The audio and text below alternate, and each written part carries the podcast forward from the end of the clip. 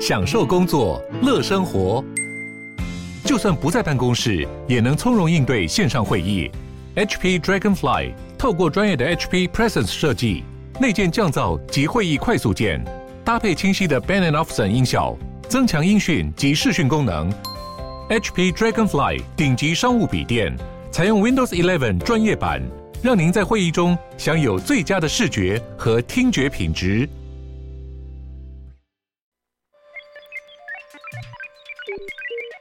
你在哪里？你在世界的哪里？台湾又在世界的哪里？男生看世界，带你掌握脉动，看清局势，找到相对位置，定位自己的坐标。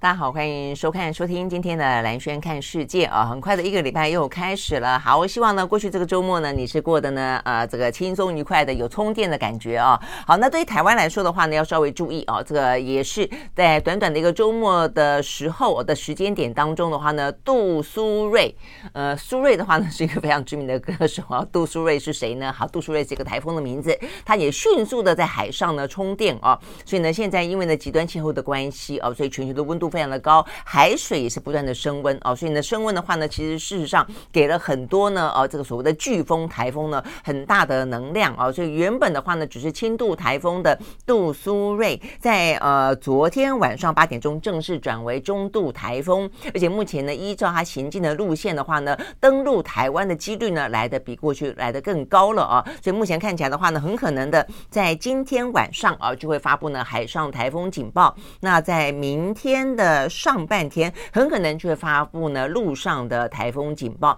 那明天是礼拜二嘛？那真正的话呢，呃，陆上台风警报之后，对于台湾造成最直接的，而且比较具有威胁性的影响的话呢，应该会在礼拜三跟礼拜四。而那两天的时候，大概来说的话呢，杜苏芮应该就会已经成为强烈台风了。好，所以这一点的话呢，要稍微的注意啊。所以呢，目前看起来极端气候的关系，加上圣婴现象的关系，全球啊，目前呢，呃，真的是饱受呢这个。温度高，而且的话呢，一旦成型的飓风跟台风，都会带来非常啊这个致灾性的雨量。我想这件事情的话呢，很值得注意啊。那刚刚讲到高温这件事情，呃，在呃罗马、希腊啊，这些都是度假胜地啊。现在的话呢，造成了野火哦，除了高温啊，然后的话呢，造成非常多的呃急诊啦啊，这个紧急通报之外，呃，野火不断啊，所以呢，希腊的罗德岛呢，它已经严重到野火啊肆虐，然后呢，有一万多人接近两。两万人，包括当地的居民，包括旅客，必须连夜的从家里面跟饭店啊，这个紧急撤离。那在还没有呢被疏散离开这个岛上的时候，目前呢是数以千计的人呢，呃，留宿在沙滩跟街头啊，这个蔚为奇观。我想呢，这些都是呢目前看起来有关于呢极端气候啊，这个肆虐相关的一些讯息，真的是。要特别的注意哦，这些致灾性的呃天天然的天灾哦，那所以对台湾来说的话呢，杜苏杜苏芮台风哦，这个很快的，今天晚上哦，这个海警明天陆警哦，可能对台湾来说呃不能够哦，这个千万不能够轻忽了。好，所以呢这部分是一开始呢提醒大家的，也是呢全球共同在面对的。好，那除了这些呃这个气候的问题之外的话呢，地缘政治当然还是我们最关心的啊。有关于对台湾来说呢更重要的这些国际舞台上面的事情。季辛吉访问中国大陆之后，呃，得到呢这个习近平高规格的对待啊，还在呢这个钓鱼台宾馆呢帮他呢欢庆一百岁的生日啊。那我觉得这个真的是一个很特殊的，我想呃很明显的反映出来，中国大陆是要透过季辛吉的到访，透过季辛吉这个人在国际舞台上面，在他的呃对中的外交的理念上面来释放出若干讯息哦。所以呢，一个生日可以呢说大。呃，缩小可以很小，说大可以这么大哦。由习近平呢帮他庆生，然后呢，很大的一颗寿桃，大寿桃中间呢有有九十九个小寿桃啊。那我想这个部分的讯息是非常非常的。直接而清晰的啊，那就是有关于中美之间啊，美国的话呢，过去这段时间不断的铺陈，希望恢复呢跟中国之间的高层的往来，但是呢，对中国来说的话呢，很明显的，习近平接见了季辛吉想要呃这个去传达的讯息，就是说 OK，我们要恢复呢往来高层沟通没问题，但是呃有关于像季辛吉讲到的哦，他怎么样子看待中国的必然崛起，以及呢，他认为呢，呃，这个两个强权之间呢，千万不可互斗，互斗的话呢，呃，可能会危及世界和平，而且会带来灾难。那显然的，呃，这个他的这几个最主要的论调，呢当然他认为这个灾难当中最可能的引爆点就是台海危机。我说，我想对台湾来说的话呢，其实也是非常的呃。得要去关注啊这些方面的讯息了哦，那我想这也是中国透过了那么高高规格的啊这个去接待季辛吉帮他过生日啊，想要传达出来的他们的讯号。好，那这个讯号的话呢，在今天我觉得要持续关注的是，那这样的讯号发出去了，然后美国接收之后，他们呢怎么样去看待呢？那之前的话呢，我们就已经不断强调了啊，这显然的我们的分析是真的是对的啊，那就是季辛吉应该算是呢美国也同意的啊，就是说虽然中方呢。想要借由季新吉季老哦，来传达中方想想要传达的讯息。但季新吉之所以能够到中国大陆去，然后扮演这样的角色，跟美国呢也若干的默契，允许他成为第二管道，事实上是有关系的哦。所以呢，在今天看起来的话呢，呃，这个布林肯啊，等于是在。呃，这个季辛吉啊访问中国大陆过后，他在接受呢美国 CNN 啊跟一些媒体的访问的时候，他也传达了有关于他们认为的啊这个呃这个季辛吉等于是访问中国大陆之后，呃到底啊这个目前看起来的呃美国的态度如何？好，那我想这个美国的态度啊，这个其实就。布林肯来说的话啊，他讲到说呢，呃，首先了啊，这个我想，呃，中国方面传达出去的部分，包括对于李尚福哦，就是说，呃，尤尤其美国最关注的就是目前还没有接上线的是军事方面的高层沟通嘛，啊，那这个部分的话呢，中方当然不断的认为说呢，你一方面又要制裁啊这个李尚福，二方面又要跟我们恢复沟通，那这基本上是两相矛盾的啊，这个缺乏诚意的。但针对这件事情的话呢，呃，布林肯的说法是说啊，嗯。嗯，他认为啊，这个包括不不但是啊，这个布林肯，包括 Sullivan 啊，这个美国的国安顾问 Sullivan 也认为啊，像 Sullivan 他就自己举例，他说他自己呢也就被俄罗斯呃当做制裁的对象。但是呢，即便他被俄罗斯制裁了，不代表呢美俄双方就没有任何的沟通管道了哦。他说呢，涉及到全球的稳定跟安全，双边的沟通呢是没有呃任何理由哦应该要停摆的。那布林肯也说，他认为呢，负责任的管理双边的关系，事实上呢是强权啊，包括美国、包括中国都应该要做到的哦。所以他说呢，美国。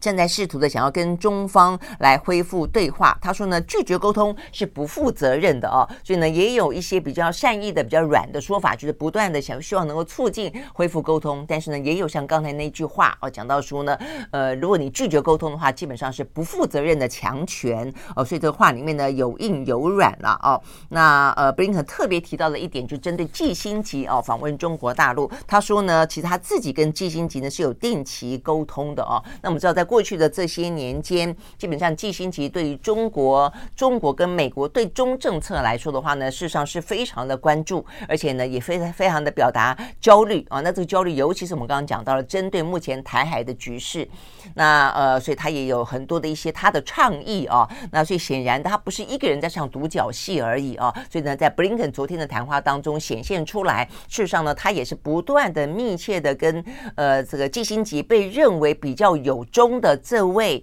非常重要的啊，这个国际外交的专家，实际上是保持联系的、定期沟通的。那他说呢，他跟呃季辛吉会讨论各式各样的议题。那针对这一次基辛格呢到中国大陆之前，曾经跟他啊有过详谈。而且他说呢，等到基辛格回国，呃，他说也许在下周，也就这个礼拜啊，这个布林肯就会跟基辛格碰面，讨论了他的这一趟呃中国行啊。所以我想，显然呢，我们刚我们过去这几天呢不断的分析，认为基辛格。此行中国行不是他一个人的独角戏，不是他代表自己一个人。虽然呢，美国的官方说他也不代表国务院，但是相当程度的，呃，美国等于是同意他有这个默契啊，呃，让他去跟中国大陆啊这个见面，那表达了中美方的呃这个积极的想要恢复高层沟通的态度，也表达了若若干的善意。那有没有任何的其他讯息带去，我们不知道。但是呢，带回来的部分，呃，习近平借由季辛吉的见面，他也表达了非常多。那我想这个部分接下来的话呢，当然就是换是呃，如果是下棋双方的话呢，接下来就是美方要下棋了哦，就是说呃这个。习习近平已经说了他想要说的了，那接下来的话呢，美方怎么说？OK，好，那我想的布林肯的说法就是中间蛮值得去呃参考的了。但我想接下来会有更正式的谈话哦，就是他见了基辛格之后，完全全盘了解之后，应该会有更更清楚的有关于美方的态度，包括呃一些制裁跟呃这个中方所在意的是不是呃这个美方要微调。但到目前为止，初步来看，初步来看，呃，首先就是布林肯呃肯定啊、呃、这个。此行基辛级访中，然后说回来之后呢，会跟基辛级有呃这个呃更见面的呃这个交谈，然后包括基辛呃包括布林肯，包括苏利文都说，其实制裁应该是无碍于美中双方的沟通的。我想这个部分已经蛮清楚的了哦，这因为他不敢是布林肯。不管是苏利文，两个人都这样讲了哦，所以呢，美呃中方如果期待美国呢要先解除对于李尚福的制裁，再来进行呢这个双边的沟通的话呢，其实美方有他硬的地方，他现在等于是直接说 no 了哦，他说呢这个制裁呃无碍于哦这个双方的沟通，因为沟通这件事情，呃交往这件事情是负责任的大国必须要有的态度，大概是这个意思了哦。那所以我们刚刚也讲了，这个苏利文也说了，那我他自己也被俄罗斯制裁，并没有哦这个阻碍呢该要。有的一些进行嘛啊，所以大概是这个意思。那另外有个重点啊，这个另外一个重点就在于说，这部分的话呢，显然美方有得到一些特别的讯息啊。那这部分就是说呢，在基辛吉访问中国大陆的时候，我们看到比呃公开的谈话里面，其实并没有特别提到这一点。但是这一点的话呢，昨天在苏利文。的呃，这个接受访问跟他的一些记者会上面说，他说呢，中方认为呃，因为美方不断的希望跟中方能够建立起护栏关系嘛，就是说避免最后的一些擦枪走火的冲突哦，就是说竞争有，那甚至若干的对立可能也有哦，但是要有护栏。但是呢，呃，苏利文说他所得到的讯息是，中方认为说，有些时候你设置了护栏，绑紧了安全带，反而更容易让你呢不安全的驾驶。我觉得这个蛮有意思的，意思是说，因为你有了安全带了，因为你有护栏了，所以你就觉得你可以肆无忌惮了。呃，因为有缓冲了，呃，有有这些呃安全气囊了，所以你可能会更为的躁进。所以中方的认定当中认为，所以或许不应该绑上安全带，双方才会更克制。我觉得这个讯息啊，这个这个。呃，想法是重要的。如果中方真的有这样的认为的话，哦，那很显然的代表的就是你美方不断的说我们要设置美中之间的护栏，我们不断的说要建立各个层次的高层外交全方位的呃这个沟通，因为我们要 能够负责任的管理啊这个美中之间的关系，但中方。不这样子认为哦，就他对护栏的定义反而觉得有了护栏很可能更容易造进，更可能发生冲突。好，那呃，这个是书里面的说法哦。那他说呢，如果说呃，就中方来看的话呢，当开车系上安全带，代表的可以更开得更快、更加大胆的话，那么呢，只会让美国得寸进尺哦。好，那呃，但是书里面当然显然的哦，他就认为中方这样子的说法啊，事实上呢，呃，是美方不同意的啊。美方认为双方对于护栏的观点呢有所不同。美方依旧认为，如果可以做做好准备，恢复每一个层级的军事沟通，还是能够避免误判的。呃，他认为呢，恢复沟通是最基本的责任，也是此时此刻，呃，北京应该要回答的问题。OK，好，所以他们又把这个球丢回去了，呃，给北京了啊。好，所以呢，这个当中看起来呢，这个季辛吉。要访问中国大陆，等于是借由季辛吉这个人，双方又了有了一个回合的哦，这个讯息当中的，或者说立场当中的互表哦，以及呢讯息当中的互网。那关键就是基本上，呃，目前看得到的啦，有两个，一个比较具体的就是到底会不会解除对李尚福的制裁？那美方看起来是说不会啊，你也不要等待我解除制裁啊，因为我们本来就应该要沟通。那第二个就是说，对于护栏的定义呢，是不是真的有所不同？那中国方面的话呢，是不是？显然，他们认为说，呃，如果设置那么多的护栏，反而更糟糕。那就意思代表说，我不打算跟你在军事的呃这个首长的高层当中有互动吗？呃，有更多的沟通跟热线吗？那如果这个样子的话，那会不会？呃，美方因此会呃稍微的更谨慎，还是说万一真的发生了擦枪走火之后的时候，呃，美中之间它其实会有更多的围带，而这个关键点真的就在台海。那我想这部分的话呢，实际上对台湾来说是也一个更加需要关心的呃。的地方所在了哦，OK，好，所以呢，这个部分有关于呃，在基辛格呃访问中国大陆之后，的等于是在美中之间在外交当中的攻防，大概是这个样子。好，那除了外交上的话呢，事实上呢，美中之间在其他的军事部署上，在拉帮结派上从来没有停过哦，从来没有停过。那这个部分的话呢，在过去这个周末的话，有一个很明显的交锋哦，那就是。呃，以美国为首啊，有十三个国家，目前的话呢是正在呢澳洲的昆士兰这个地方呢有一个两年一度的大规模的跨国的联合军演啊，这个军演有个名字叫做“护身军刀”哦，所以听起来的话呢，呃，坦白讲啊，还蛮。蛮直接的啊，蛮针对性的啊，因为呢，呃，这个要护身哦，他们代表是印太地区可能会有围带，拿出军刀来，这个军事的意呃意味呢其实非常的浓的啊。那关键在于说呢，不只是这十三个国家啊，看起来目前呃有亚洲的，有美国的啊，有美洲的，有欧洲的，有太平洋的啊。因为目前看起来十三个国家的话呢，分布非常的广啊，实际上也是过去这段时间以来，美国呢非常努力的啊想。啊，建立起一个围中哦这样子的一个呢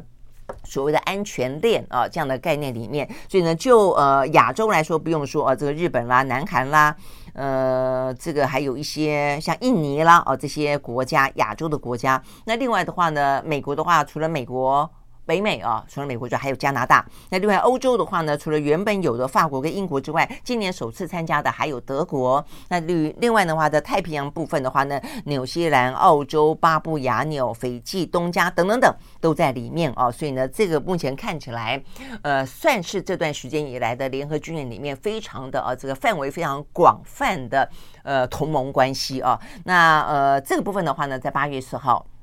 是昨二十二号，昨天开始登场啊，八月四号正式结束，然后总共要投入呢三万多的兵力。那当中比较值得注意的是，美国的独立级的滨海作战舰叫做坎培拉号。呃，在这个澳洲的雪梨啊，这个正式服役。他们说呢，这是美国海军史上第一艘选在外国的港口成军的舰艇。那除了啊这个美国之外，像德国，德国也第一次参加，但就派出了一百七十个伞兵来参演啊。那所以呢，包括当然你看到呃这个什么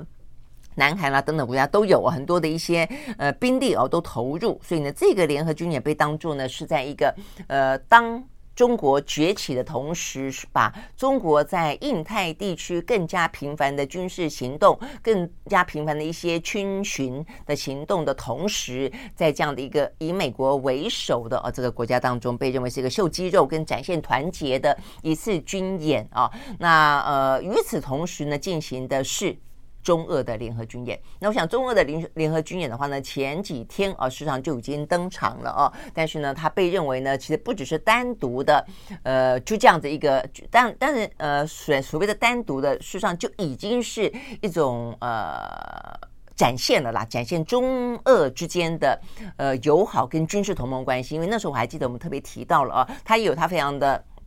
呃，特别跟首次出现的呃意义，比方说中国的战机第一次在。俄罗斯的机场当中啊，这个起飞，那我想这个部分相互的信任关系跟彼此之间的呃关系的紧密合作关系，事实上又更上一层楼了。那但是呢，在时间点的选择上面啊，可能呢来的更加的有针对性，就是呃这个有关于呢呃护身军刀哈，来自于西方联盟为主的呃这个联合军演，等于是即将要举行，等于是中俄的军演呢抢先一步，但时间当中呢有相当程度的重叠。那我想这个部分的话。呢，呃，事实上是它的一个呃敏感跟一个政治意义所在。那另外的话，还包括它的地点哦，因为这一次的话，中俄军演的话，也选择在不少的地方是在日本海啊。那最近这边看到呢，包括像是呃南华早报的呃这个访问军事专家哦，他们认为呢，其实在日本海啊这个进行相关的中俄的联合军演，是要某个程度的话呢，有点想要分散转移，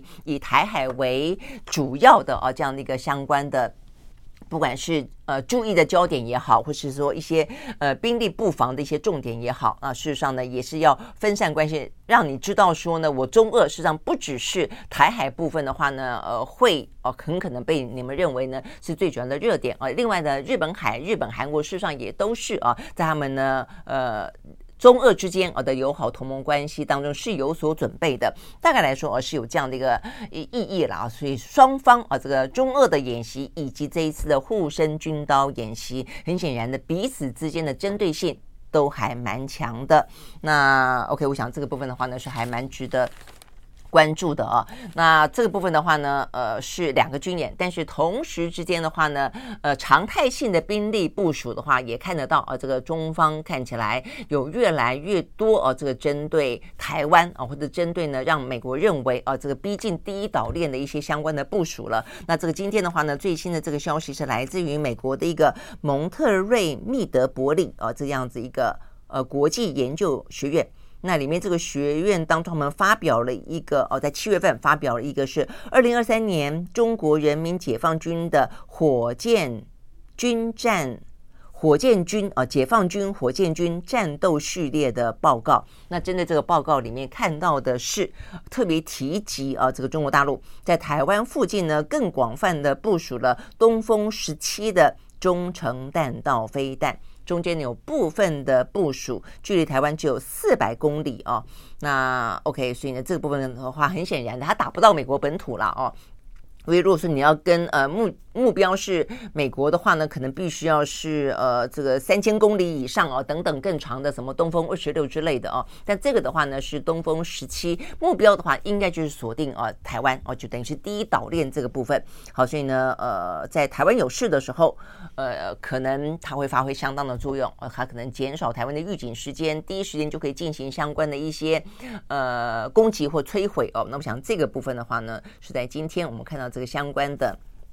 美国的智库的呃这个调查报告当中蛮值得注意的。那事实上，我想这段时间大家都呃至少在美中的交锋当中，在军事部署当中，这方面事实上都是有你来我往的啦啊。所以为什么讲到说护栏很重要？就双方之间的呃戒备心也好，敌意也好，不断的相互堆高。你有一个动作，我就必须要有一个反制动作；你有一个作用，就必须要有一个反作用。所以这个状况看起来的话呢，确实啊，呃，越来越往一个万一擦枪。走火的话，哦，这个状况其实是啊，其实上是值得忧虑的。我想这又回到基金级认为啊，目前看起来美中这两大强权，他非常担心，因为以台海啊为所谓的最后的呃隐性啊，因此而引爆啊这个相关的冲突。那呃，我们刚刚讲到，除了这个呃大陆方面啊这个相关的部署之外啊，那事实上呢，在美国也是非常的啊这个积极的，在日本跟这个菲律宾。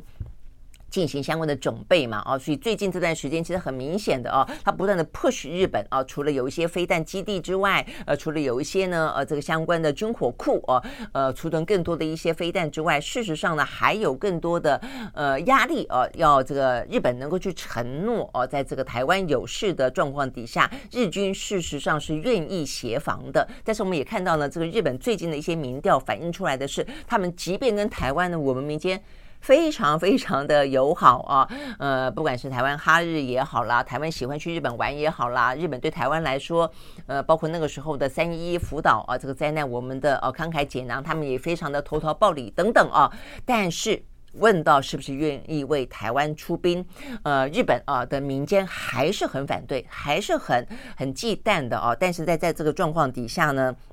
美国呢，当然还是哦，这个呃，不断的跟日本之间呢有这方面的一些不断的沟通哦，不断的啊一些，不管是你要讲施压也好啊，或者说呃要求哦日本呢有一些准备好。所以最新消息我们看到呢，这个日本政府啊，可能顾及呃，就是考虑到可能的台湾有事，目前呢正在呢。至少我想这个部分的话呢，对日本自己本身的居民啊，我觉得他也反映出来，他们如果有所担忧的话，你必须要有所回应啊，那就是呢设立更多的避难设施啊。所以呢，这个消息讲到的是，呃，这个日本的政府发言人啊，也是内阁的官房长官。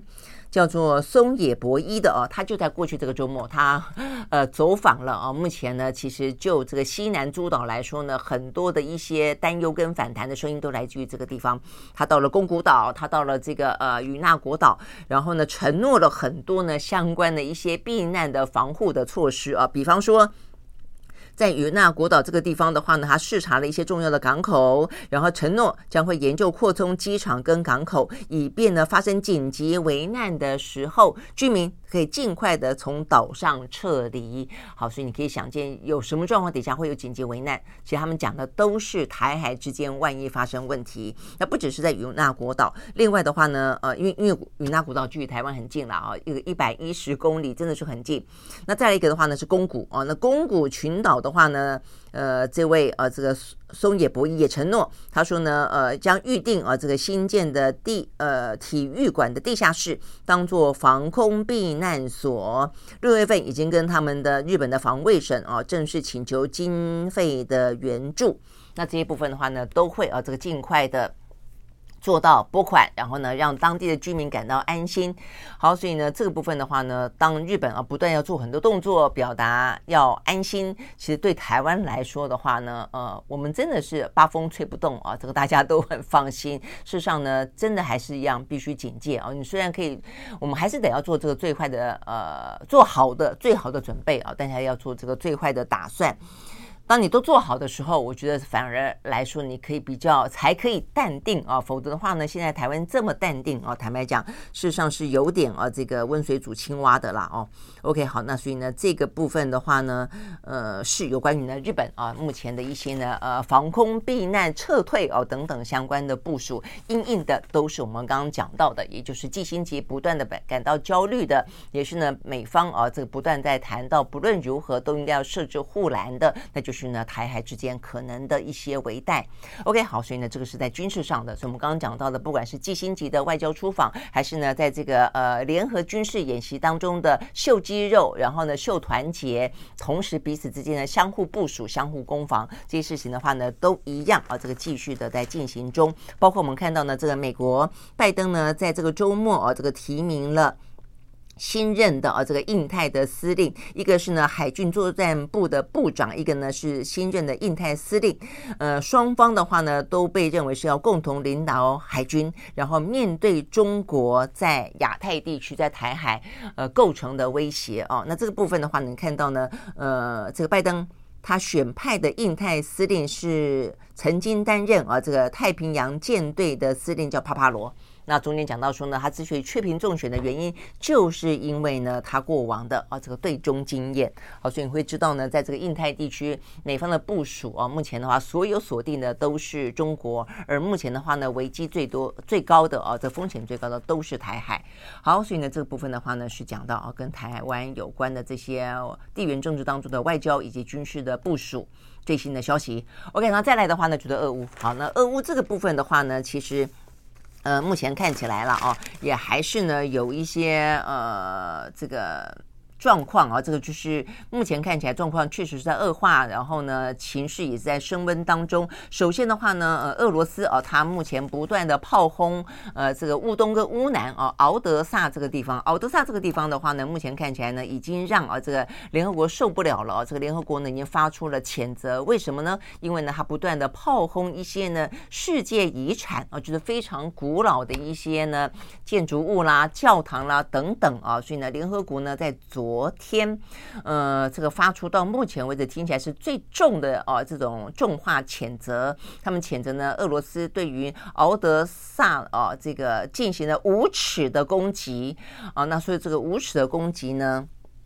最主要是因为啊，说这个敖德萨附近有多处的文化遗址，包括呢名列在世界遗产啊遗名录当中的敖德萨历史中心也在这个地方。那当中的话呢，还有几个大教堂啊，这个大教堂有一个叫做主显圣容大教堂。我说这个地方呢也是非常的历史悠久，呃，它是在它是一个东正教的一个大教堂，建于一七九四年，哇，真的很早。那一八零九年落成，然后呢，在呃苏联啊这个解体的过程当中，曾经啊这个被部分拆除过，但是呢，在乌克兰啊成为独立国家之后，一九九零年代重新重建，让它更加的完备。那 OK，所以它已经是一个世界遗产了，但是目前看起来受到了相当程度的损害。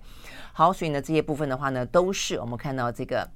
联合国的抨击，那联合国方面的教科文组织也有一个统计，他说呢，从俄乌战争开战以来，乌克兰已经有一百五十二处的历史遗迹呢遭到了战火的破坏啊，所以你会知道呢，我们所谓的呃这个战争无情，无情呢不只是对于一些活着的一些人，我们人们啊一些财产、一些生命啊等等的安全，还包括了一些呢人类文明所遗留下来的事情，也都被摧毁啊。摧毁殆尽，而这些部分都是一去不复返的啊。好，所以呢，这个部分的话呢，讲到是俄罗斯的一些呃轰炸跟攻击啊。不过哦，到目前为止的话呢，呃，乌乌克兰方面啊有一些相关的反击，但这个反击呢，在呃普京的口中啊，这个听起来的话呢，根本是疲软无力的。这个最新消息是在昨天啊，这个等于是在俄罗斯的兵变过后，呃，等于是呃。普京第一次跟白俄罗斯的总统卢卡申科两个人见面了哦。那呃，在这个内内乱啊，这个兵变的过程当中，卢卡申科帮了这个普京很大的忙啊，针对这个呃他们的呃这个佣兵集团嘛等等。那所以呢，双方见面啊，在这件事情上面来说哦，等于象征意义也很大了啊。那借由这样的一个见面的时候，普京呢针对乌克兰最近的反攻呢，哦，他表达了哦这个他的说法，他说什么反攻啊？他说呢，呃，因为卢卡申科说反攻哦，这个显然看起来啊，乌克兰并没有什么多大的力道哦，所以卢卡申科是说反攻并不存在啊，但是呢，普京说在，他在。只是已经失败了哦，所以听起来呢，有点很看不起啊。目前的话呢，呃，这个乌克兰所谓的这一波的反攻了哦，那呃，似乎确实是有点疲软无力，或者有点零星，呃，但是会不会代表的是他也不会在准备当中，接下来有更大的一波，我们真的不知道哦。但是呃，在布林肯啊，就在我们刚刚讲到的，他接受 CNN 的访问，谈到了有关于呢季辛吉呃访问中国大陆这件事情之外，他也被问。到了有关于俄乌战争啊，他说听起来有个蛮悲观的说法。他说，俄乌战争呢，呃，显然的还要继续进行好几个月。OK，好，所以呢。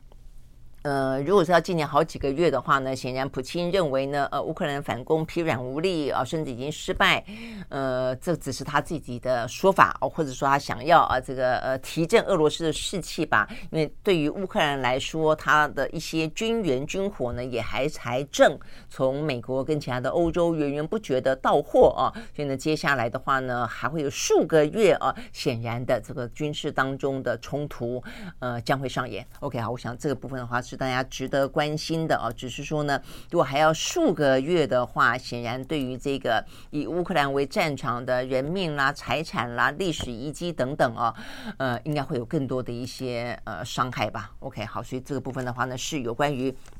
俄乌战争这件事情。好，那除了俄乌战争这件事情的话呢，那会不会有一些更多的和平曙光？至少啊，这个至少。呃，有在努力了啊，有在努力的是教宗啊。教宗的话呢，他在周末派出他的特使啊，是枢机主教呢，叫主皮的，他打算访问北京。啊，那访问北京最主要的希望北京呢能够在俄罗斯这方面呢出一点力量啊，让这个俄俄俄乌战争能够尽可能的的尽早看到和平。好，那这件事情的话呢，在这位主皮啊，他特别强调的部分啊，事实上呢是希望第一个能够协调俄乌之间有更多的换球，那再一个的话呢是呃希希望能够协商出一条人道走廊，让这个俄罗斯啊这个被俄罗斯俘虏的很多的大量的乌克兰的孩童能够。够透过呢这个换球，能够回到呢家人的身边。那这个是目前呢啊这个书记主教他希望能够做到的事情。不过呢，因为啊这个教宗的特使啊难得的到北京进行访问，所以呢一般关切的会是教宗呢或者说教廷可不可能在中国设置办事处？哦，这是在过去这段时间。呃，这个等于是，嗯，书记主等于是教廷啊，这个跟中国之间的话呢，呃，一直想要去恢复或者能够去打通的一些环节啊，这个甚至我们担心的，当然就是可不可能啊，会不会跟台湾啊这个断交，跟中国建交，就叫停了啊？我想这些部分当然不会那么快啊，但事实上你，会看到这些议题跟这些行动，其实不断的都在进行当中。那对于教宗来说，对于教廷来说，呃，中国大陆哦，事实上是一个非常非常大。大的哦，这个人口跟教有教徒的地方哦，如果可以让他呢，呃，跟教廷之间有更多的一些往来，或者能够哦有更多的一些沟通跟相互的一些认可的话，当然是对呃教廷来说是希望能够乐见到的啦哦。那所以。好，所以这个部分的话呢，呃，八月份啊，这个教宗特使呢将要访问北京，他会在俄乌之间啊达成什么样子的一些呢，呃，能够斡旋的啊这个和平当中的任务，以及在跟中国之间的啊这个在宗教部分的一些交流，能够有什么样突破，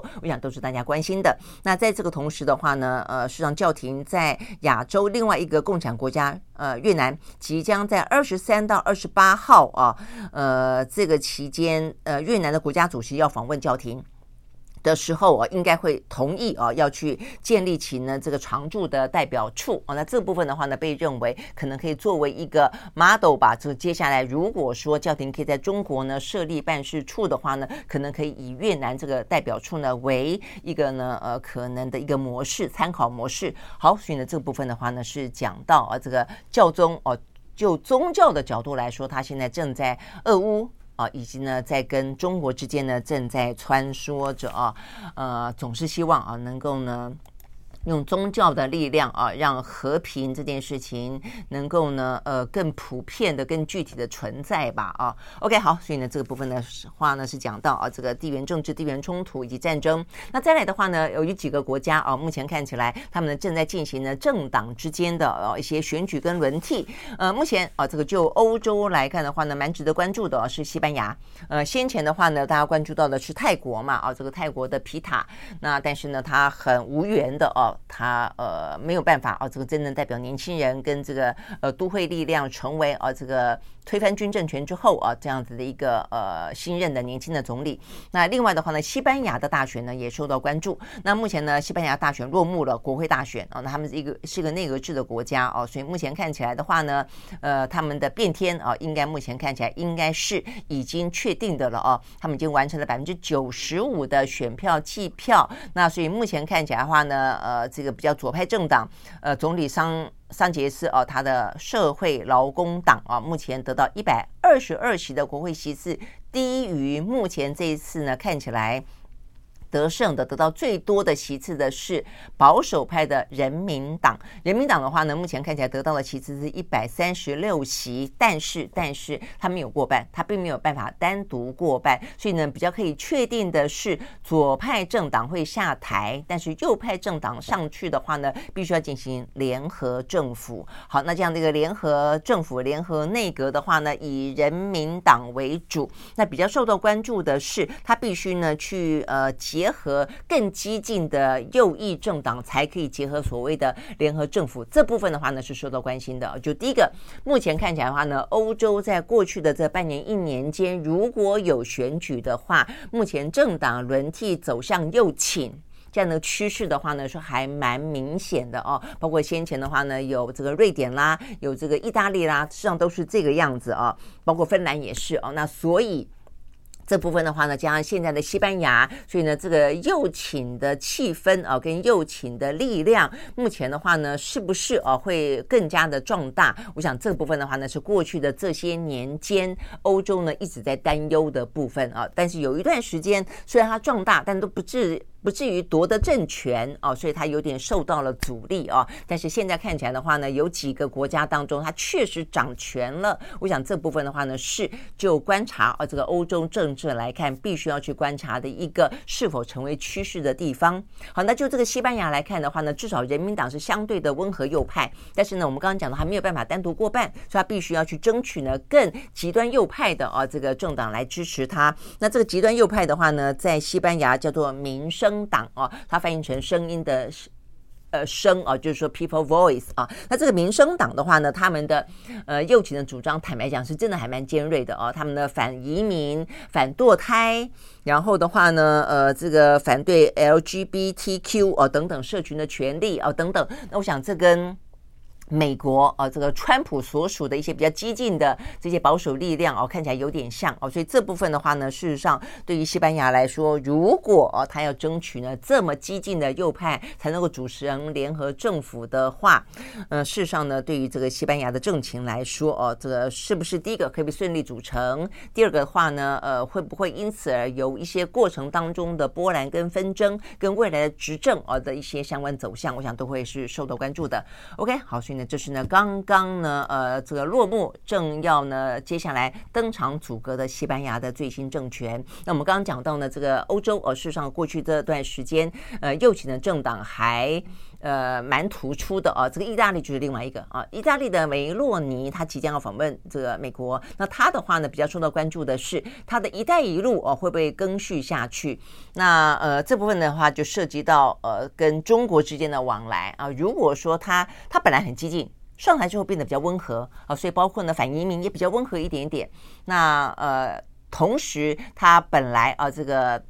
过去意大利的话呢，跟中国之间的往来实际上比较积极的。那他现在呢也稍微的呃割下来了一点点哦，但是呢目前割下来好像因为拼经济的关系，他们又不愿意啊这个放弃呢完完全全放弃一带一路，他们也是呃就等于是希望在美国跟中国之间又求取一个相对的平衡了啊。所以呢要讲的是呃这个梅洛尼啊，他就在要即将会晤啊这个拜登之前，他特别提到了大家关心的一带一路，因为欧洲的呃很多的国家包括美。美国也非常关心啊，他可不可能？他们当然希望他停止啊，这个不要跟中国，不要让中国呢把意大利当做“一带一路”的在欧洲的探头堡。那但是呢，梅洛尼的说法是说，拜登从来没有啊，他说呢，呃，拜登从来没有直接跟他说过哦，有关于呢。呃，这个就是要要他放弃“一带一路”这件事情哦，所以意思听起来呢，言下之意是他似乎可以求取若干的平衡，跟美中在经济上面都维持若干的关系。呃，所以呢，我想是不是这个样子？我想接下来他也会是一个在观察啦，这个欧洲面对中国大陆啊，呃的这些相关的。态度，尤其是在政经目前看来有点分离的状况底下，呃，意大利是会是另外一个大家观察的重点啊。那所以这部分到底会如何？他见了拜登之后又是怎么样的一个表态？我想这个部分的话呢，也是一个呃会要哦可以关注的重点。OK，好，所以呢就是意大利。那再来的话呢，大概来说哦，比较重要的一些国际的地缘政治跟地缘经济啊，是这些新闻。那回过头来看的话呢，比较是在呃台湾啊这一两天跟国际有关的话题啊，这个有一个是蛮诡异的啊，这个南韩竟然发现了一些国际邮件，哦，说这个邮件里面带有毒气。这真的是听起来很诡异啊！那这个呃，说打开然后就中毒。那但是更重要的是啊，这个当中的话不少是来自于台湾，从台湾寄过去的。那我想第一时间的话呢，那当然台湾啊，这个会非常的高度关注，说怎么有这样一种犯罪集团吗？做这样的事情啊？但目前看起来，呃，经过这个国际的啊，这个刑警的这个国际。等等的这个追查，目前是说台湾方面的可疑邮件都是从中国大陆寄出，那寻台湾的方便的邮政。哦，这样的一个系统呢，抵达了南韩哦，所以目前的话呢，南韩外交部已经呢直接的哦，这个透过呢驻中国的外交部要求呢进行了这个相关的一些了解，并且要求中国做说明了哦。好，那这样对台湾来说的话，就变成是一个呃很便利的一个犯罪的哦，这个呃等于是一个管道了哦。这个部分的话，都对台湾来说，我相信哦，当第一时间知道之后哦，我们已经对于这个呃中国大陆的这个呃。等于是寄件方哦，已经呢进行了防堵了哦，但接下来的话呢，真的我觉得越来越多这种诈骗啦、国际犯罪啦等等的集团啊，这部分的话呢，真的是必须啊，这防不胜防啊，但是也是必须要有立即的回应的啦啊。OK，好，所以呢，这是有关于呢呃发生在南韩非常呃诡异的啊这个含有毒气体的包裹，但重点在于说，目前还不太清楚知道是那这个到底是要干嘛呢？啊，为什么要用毒气体去突然之间害害这些人呢？那他的寄件方，呃，就是他收件方有一些特别的呃分析吗？是哪些人会收到哦、啊、这些呢毒气呃包裹毒气邮件呢？哦，所以这目前的话呢，呃，都还没有很明朗的哦、啊，这个。呃，状况啊，我想这个可能必须要进一步的去追查，因为实在是太诡异了啊！他这个目前呢，收到毒气包裹啊，这个因此而紧急送医的人越来越多。好，所以呢，这个部分呢是发生在啊这个。南韩，而且呢是邮寄自中国大陆哦，这样子的一个很诡异的哦，这样的一个国际犯罪事件。那最后的话呢是台湾哦，台湾的话呢在总统大选呢不断的呃这个慢慢慢慢升温嘛啊，那这个对于我们刚刚讲一开始提到的哦，这个中美之间呢相当程度的交锋点哦，跟彼此之间在意的地方都在台海，都在台湾。好，所以台湾这一次的呃这个总统大选的局势显然的是至关重要的哦。那在这个周末哦。是国民党啊，国民党终于算是呢通过全代会认，等于是通过了啊，这个侯友宜被征召啊，那所以呢，呃，对于侯友宜来说，所谓的换侯这件事情，至少经过了昨天，应该就不复存在了啦啊！我想这个对于侯友宜，对于呃国民党内的团结，应该是相当的具有重要性的啊。那尤其是在这一场大会当中，看得到的是呃这个侯呃这个韩国瑜呃这个出席了，那韩国瑜出席呢，跟侯友谊之间。呃，算是尽释前嫌吧。而这个侯友谊终于也是，呃，就正正当当的，呃，也正正式式的，也就是跟呃这个韩国瑜说了一声抱歉，拍谢哦，说四年前，呃，可能他的浮选啊，这个并没有那么的尽如人意哦。那看起来的话呢，侯友谊。呃，我想这个一定要当面了啊，所以我觉得这个侯友谊过去确实有不周到的地方。那这个韩国瑜也就是因此给他一个大大的拥抱哦，所以呢，目前看起来，呃，在昨天啊，这个所谓的当初选举当中的呃秃子、汉子跟燕子的旋风啊，这个昨天呢，呃，三个最主要那那个时候的县市长的明日呃的明星啊，这个再次的汇集。那在气氛上面来说的话呢，呃，至少是相当程度的团结，就是在昨天哦。国民党的全代会上，那另外的话呢，全代会上面有一个呃重点啊，是朱立伦丢出来的话题啊，他说呢，在野呢不只是要非绿啊，能够呢大团结大联盟，这是在过去啊，这个朱立伦曾经讲到过的，就是说侯友谊要先去呃这个团结韩国瑜，团结郭台铭，接下来就要团结呃这个民众党啊，接下来的话呢就要下架民进党。那 OK，所以呢，所谓的非绿的大联盟这个呃话题，不断的在过去这几个月当中，呃是是不断的被拿出来谈。但坦白讲，这个整合的速度非常的慢啊。但除了这个之外，呃，昨天呢，朱立伦丢出了一个执政大联盟哦。那我想这个部分的话呢，是呃。很有意思的，就代表第一个当反映出来他的雄心啊，就是国民党啊有有执政的信心，而且呢，再来一个有这个信心的同时，也意含着在未来的啊这个执政，如果拿下执政权，成功下架民进党之后，他会跟在野的其他政党分享。执政权吗？哦，那我想这个部分的话呢是受到关注的。但是这个部分的话呢，显然的不只是朱立伦昨天说，在这个之前最早丢出这个话题，看起来呢有点点啊这个执政的信心跟喊话的是柯文哲。哦，柯文哲的话呢，在过去这段时间的话，他在呃蓝营还没有呢呃这个米。米平伤痕啊，这个之前侯友谊的民调直直落的时候，他的民调直直起的时候，曾经讲过一句话啊，一段话，他说呢，他要组成呢这个执政的联盟，他要跟最大在野党合作哦，但是那个话呢，听起来坦白说啊，呃，让人家质疑了，呃，柯文哲他对于。政治啊，这个政治学里他到底有多大的了解啊？因为呢，呃，他所谓要团结最大在野党，如果他真的执政了的话，那显然最大在野党会是民进党哦。那所以他要团结对象是民进党吗？哦，所以我觉得这个部分的话呢，不管就学理上，不管就这个务实的层面上，都有都有问题啦。哦，就是说你如果是要以下架民进党为你当选的最主要政见。啊，你怎么会当选之后你要去跟民进党做结合？这很奇怪嘛！啊，这是第一个。那第二个的话呢，如果说你要去结合民进党，那显然这就都这就都左左右共治了。它不叫做在野大联盟，就是不叫做，因为一般你去看欧洲哦，欧洲很多的联合政府是这样子，它通常都是呃同同样不是左派右派啊，就右派会跟右派的呃不就是我们假设说呃浅蓝浅绿呃浅蓝深蓝正蓝。浅绿、深绿、正绿哦，这样的，通通常是这一群绿的跟这群蓝的，它会有一些呃结盟，因为它的理念比较相近嘛，啊、那所以同样的，就左派、右派也是这样的概念。所以呢，就欧洲来看的话，很多都是一些小党，但是理念在彩虹般的、光谱般的理念当中，是尽可能找到相近的，然后呢，去组成联合政府。那么。比较少，真的叫做左右共治，就是左派去结合右派，那成为一个大政府。那过去台湾曾经有过，那就是陈水扁第一次执政的时候，他一度那因为台湾第一次呃这个政党轮替哦，所以呢，在台湾所谓的我们的宪政体制很奇怪了，我们叫双手掌制啦哦，就是说呃我们事实上呢呃如果就是当呃如果说他当选是一个少数政。那个时候，陈水扁是一个没有绝对过半，他是一个相对过半哦，所以他那个时候第一次想要去兑现一个呢，可以邀集最大在野党组成一个左右共治的政府换轨的概念的时候，他找了唐飞当行政院长，如果大家记得的话。但是，但是不到几个月，完完全全就咬责啊，因为你发现他光是那个那一年就是在核四这个问题上面就就碰到问题了嘛。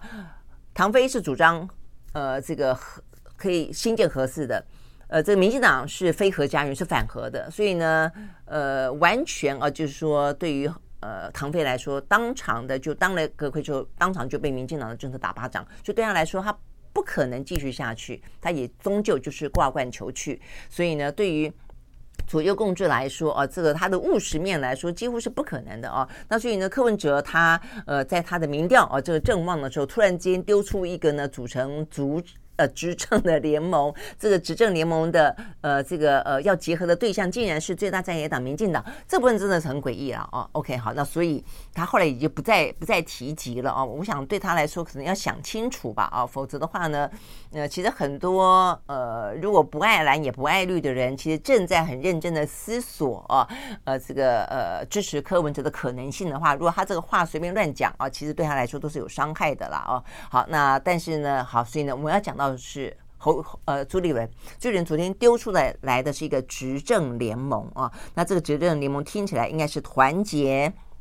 所有的这个在野的力量，呃，要建立一个和平的、安定的、正义的执政大联盟哦。但是好，这个是他丢出来的呃说法了啊。但是怎么做？我想呢，这个对于呃泛蓝阵营来说，都是有很长的路要走哦。不只是执政联盟怎么做，光是非绿大联盟怎么做啊？呃，在昨天大概就是第一个呃清除掉。换候哦，这方面的不断的呃这个疑虑了啊，那应该会站稳脚跟。那我相信对蓝营来说，蓝营国民党内部来说的话呢，他的选民应该比较会慢慢慢慢团结回归了啊。那包括呃这个韩国瑜等等回来，但下一步呢？柯文呃，这个郭台铭，郭台铭目前看起来要参加联署参选的几率越来越高哦，动作也越来越大。所以你光要怎么样整合郭台铭，怎么样子整合 柯文哲，可是路还很长哦。所以呢，